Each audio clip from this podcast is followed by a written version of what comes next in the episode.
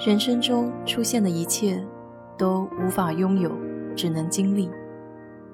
愿你不以物喜，不以己悲，来去随缘。我是 DJ 水色淡子，在这里给你分享美国的文化生活。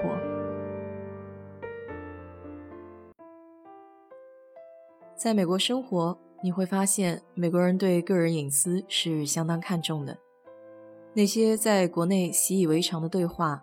放在美国人身上就会不那么愉快。比如，你工作的地方蛮好吗？每个月能挣多少？你多大了？还没结婚呢？要不要阿姨给你介绍介绍？当美国人听到这些问题，多半脸上会有大写的“尴尬”二字。客气点的，一般不会回答；不客气的话，估计会回一句“不关你事”。以前上学的时候，我也犯过类似的错误。同一实验室的同学聊天，说到男女生交朋友的事情，我突然好奇，就随口问了一句：“你是不是有很多前女友？”那位同学当场就不说话了，气氛一度降到冰点。好在另外一个同学打了个岔。当然，这些是指关系不那么亲密。平时和人打交道时候的一些注意事项，有些关系好的、愿意说的，自然会和你聊到这些问题；但别人不愿意讲，紧追着问，就显得不那么礼貌了。其实这就是个边界感的问题。美国人相当注重个人空间，这个空间指的是具体和抽象两种概念的距离。就拿肢体碰撞这件事情来说。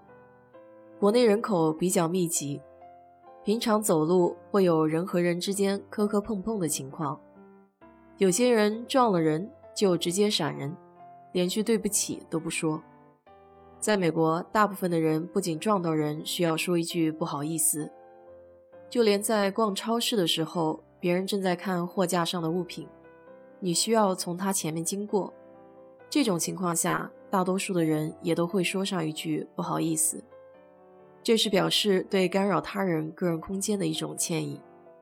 当然了，在国内挤公交车，如果只要有肢体碰撞就得说对不起的话，估计也说不完了。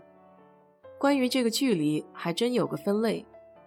一九六六年的时候，有个美国人类学家 Edward Hall 提出了私人空间的概念，将人际交往划分成了四种空间距离。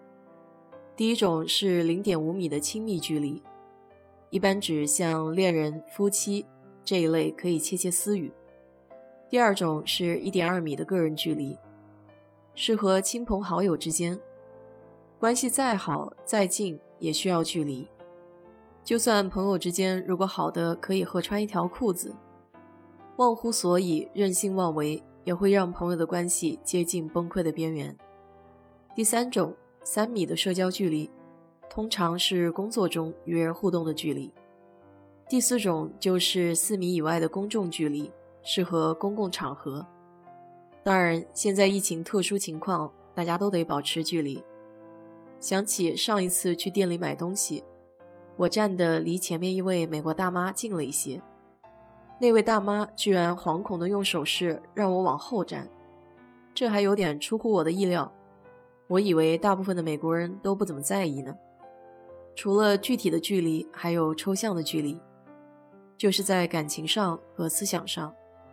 这点在亲密的关系中特别容易被忽略，比如父母与子女，还有夫妻关系。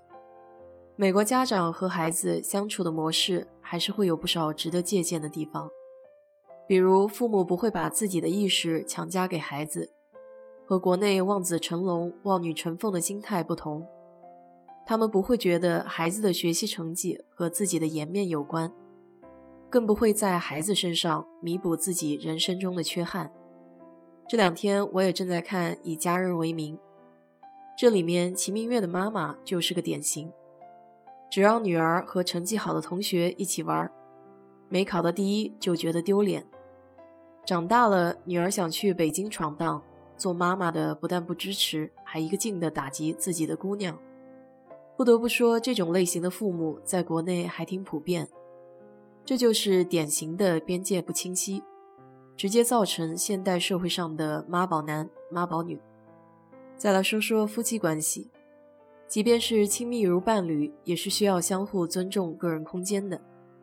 就拿看手机这件事情来说，从我身边的个例来看，我还真没见过哪个朋友偷偷的去看他伴侣的手机，即便是看，也是经过对方的允许。当然，刻意的隐藏也是有问题的。除此之外，还包括对过去和一些敏感话题的看法。只有在征得对方同意的情况下，才会一起讨论和分享。如果感到不舒服，也是没有必要说这些问题的。一句这些话题我不是很想讨论，就表明了自己的态度。这和爱不爱、喜欢不喜欢不是直接对等的关系。每个人心里都有个底线和不可触碰的区域，哪怕亲如父母、子女或是夫妻，也都应该保持相互尊重。这也是我来美国学习到的一部分，希望对你也有用。好了，今天就聊到这里。如果你对这期节目感兴趣的话，欢迎在我的评论区留言，谢谢。